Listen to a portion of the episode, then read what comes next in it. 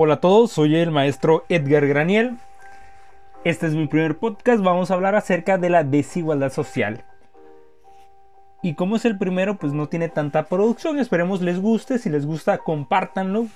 El objetivo de esto pues es tratar de brindar una perspectiva más amplia acerca de esta temática que es muy interesante y más aquí en México, que es la desigualdad. Y comenzamos.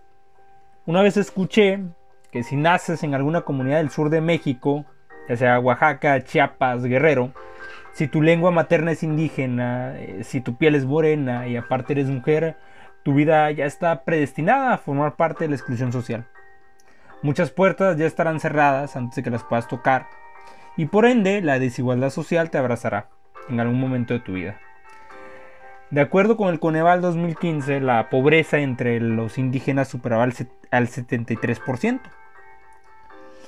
Pese a esto, no es una situación exclusivamente de un grupo de personas con ciertas características comunes, ya que las estimaciones del Consejo Nacional de Evaluación de la Política de Desarrollo Social en 2014 nos dio datos que marcaban que el 53.2% de la población padeció algún grado de pobreza por ingresos.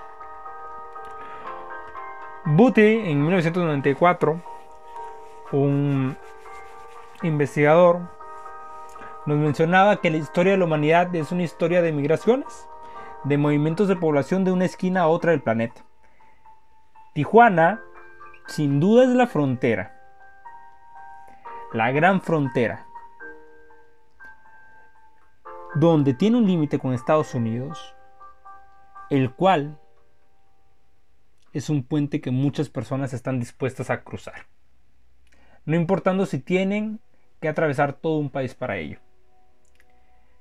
El problema es que no se encuentran con un puente al llegar hasta acá, sino con una gran muralla que divide a dos países. Y desde donde se puede notar a simple vista la gran diferencia de dos naciones cuyas realidades sociales son completamente distintas. En lo más alto de la Avenida Internacional nos damos cuenta con tan solo mirar el desarrollo de infraestructura y planeación de ambos lados de la frontera. Y es innegable que de nuestro lado no hubo una planeación. Por ello tenemos miles de casas pegadas a la frontera, la línea, que recorre desde Playa de Tijuana hasta el Nido de las Águilas. Allá en donde ya no existe un muro fronterizo, pero sí grandes cerros y un viento helado que sopla muy duro. Y es que hablar de desigualdad no solo es hablar de las carencias de salud, educación, vivienda o ingresos, sino también es hablar sobre las causas de esta y de cómo grupos de personas de las zonas más pobres del país viajan en busca de mejores condiciones de vida y no las encuentran.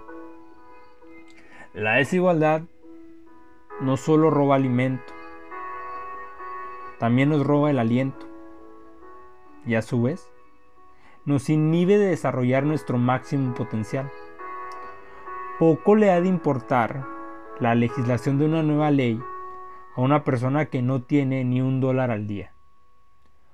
Poco han de pensar los niños en resolver las multiplicaciones que les pide el profesor cuando su estómago tiene hambre cuando hablamos de niños el problema se acentúa, ya que hablamos de un sector que al vivir la desigualdad es extremadamente vulnerable. Si partimos de la noción que somos nuestro contexto, muchas serán aquellas personas que nacen, crecen, viven y mueren en un contexto de desigualdad. Aquel donde no se come tres veces al día como es recomendable mínimamente y ni pensar en cinco veces. Y es que contextos como esos donde no existe la igualdad de oportunidades, inmediatamente nos arrebata sin pensarlo un futuro que pueda ser próspero.